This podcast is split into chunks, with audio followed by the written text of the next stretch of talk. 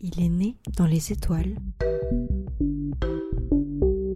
Abondant, incolore, inodore. Le plus léger de tous les éléments chimiques.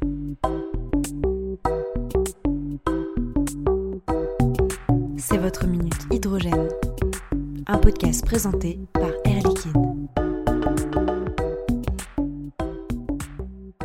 Bon nombre de pays développent depuis plusieurs dizaines d'années des stratégies et des technologies hydrogènes.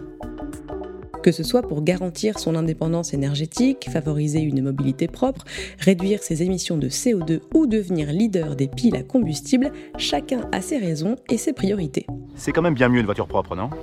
Et parmi tous ces pays lancés dans la course à l'hydrogène, le Japon est un des plus avancés en la matière, un véritable pionnier.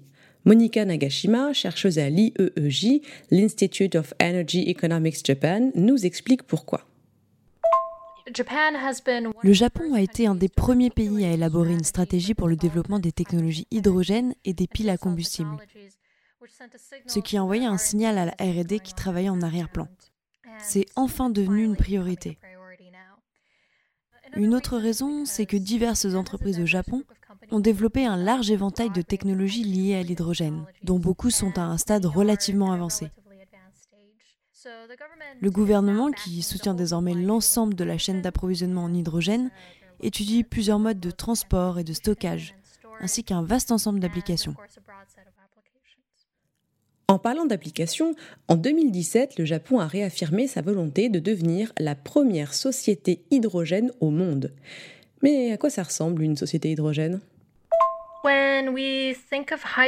Quand on pense hydrogène, on imagine souvent une voiture équipée d'une pile à combustible. Mais une société de l'hydrogène, ça va vraiment au-delà de ça. Par exemple, le téléphone ou l'ordinateur grâce auquel on écoute ce podcast est issu d'énergie fossile et il est arrivé jusqu'à nous grâce à des énergies fossiles. Et il est fort probable aussi que ces appareils soient alimentés par des énergies fossiles. L'idée avec une société de l'hydrogène, c'est que toutes ces activités utiliseraient l'hydrogène au lieu des énergies fossiles. Il faut dire que le Japon importe plus de 90% de son énergie. Gaz naturel liquéfié, pétrole du Moyen-Orient ou charbon australien. La faible superficie du pays limite le développement de l'éolien ou du solaire et l'arrêt de son parc nucléaire après l'accident de Fukushima en 2011 a rendu le Japon encore plus dépendant aux énergies fossiles.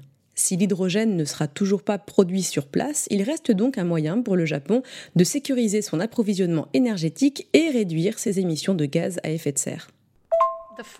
Les quatre principaux enjeux sont l'indépendance et la sécurité énergétique, l'environnement, l'économie et la sécurité. Le Japon s'est fixé comme objectif de réduire ses émissions de gaz à effet de serre de 80% d'ici 2050. Le gouvernement n'a pas présenté de plan détaillé à cet égard, car c'est un objectif très difficile à atteindre, mais il est clair que l'hydrogène et les piles à combustible joueront un rôle important pour y parvenir. Si le Japon trouve un moyen de réduire les coûts et d'exporter cette technologie, ce serait une avancée considérable pour l'économie.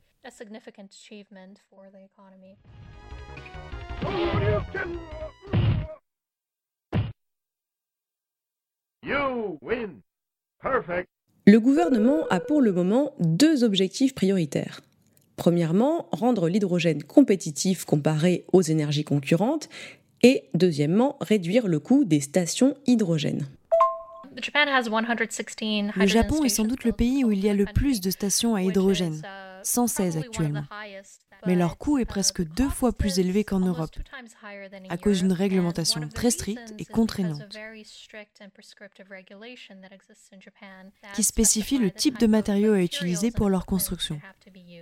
Il y a aussi des règles concernant les dimensions et l'espace autour de ces installations. Et dans des villes comme Tokyo, où le foncier coûte très cher, ça peut alourdir les coûts. En parlant de stations hydrogène, qu'en est-il du voisin chinois, le leader de la voiture électrique à batterie?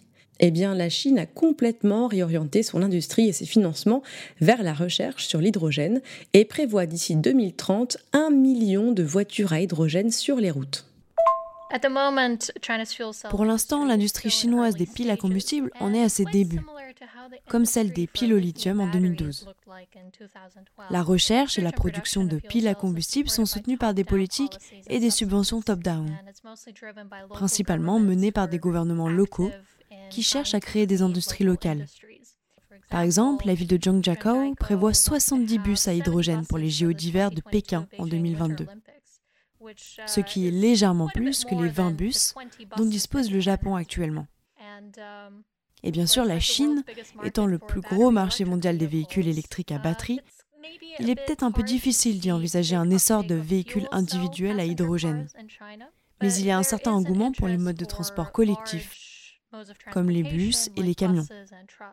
C'est les voitures, n'est-ce pas? Les filles en sont folles. Du côté de la Corée du Sud, dont plus de 95% de l'énergie est importée, priorité aussi à la mobilité, avec un objectif de 820 000 véhicules à hydrogène en 2030. Pour cela, l'État prend déjà en charge la moitié du prix d'achat d'un véhicule à hydrogène et prévoit l'installation de 700 stations hydrogène d'ici 2030.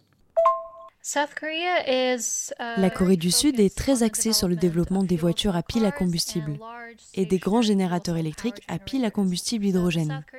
Hyundai est par exemple le premier constructeur automobile au monde à avoir lancé une voiture à pile à combustible en 2013. À l'époque, il n'y avait pas beaucoup de demandes. Mais cinq ans plus tard, Hyundai a sorti une autre voiture à hydrogène, qui a largement dépassé la Toyota Mirai dès la première année. La demande initiale vient essentiellement du gouvernement pour des véhicules officiels, mais le constructeur a des objectifs de croissance ambitieux pour l'avenir. La stratégie de la Corée du Sud ainsi que les efforts de la Chine sont motivés par une concurrence industrielle visant à développer des technologies qui soient compétitives partout dans le monde. Au final, l'hydrogène, c'est un peu la course à l'espace du XXIe siècle, non? Oui, exactement. L'hydrogène, c'est la nouvelle course à l'espace. Le gouvernement japonais estime que le marché de l'hydrogène en tant que vecteur énergétique devrait atteindre 9 milliards de dollars en 2030 et 75 milliards de dollars en 2050.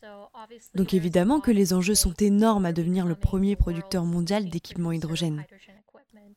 Par ailleurs, on parle de trois économies qui se sont bâties sur la technologie et la production qui sont devenus des leaders et fournissent des technologies partout dans le monde. Donc, soyons honnêtes, la concurrence est féroce. En même temps, il existe des domaines de coopération qui peuvent bénéficier à ces trois économies.